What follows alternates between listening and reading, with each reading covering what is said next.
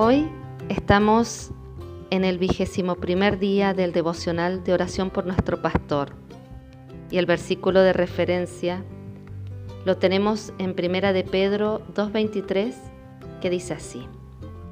Y quien cuando lo ultrajaban no respondía ultrajando, cuando padecía no amenazaba, sino que se encomendaba a aquel que juzga con justicia.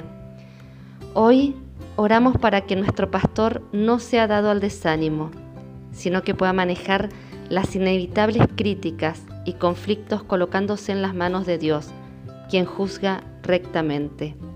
Te lo pedimos en el nombre de Jesús. Te deseamos que hoy tengas un muy buen día.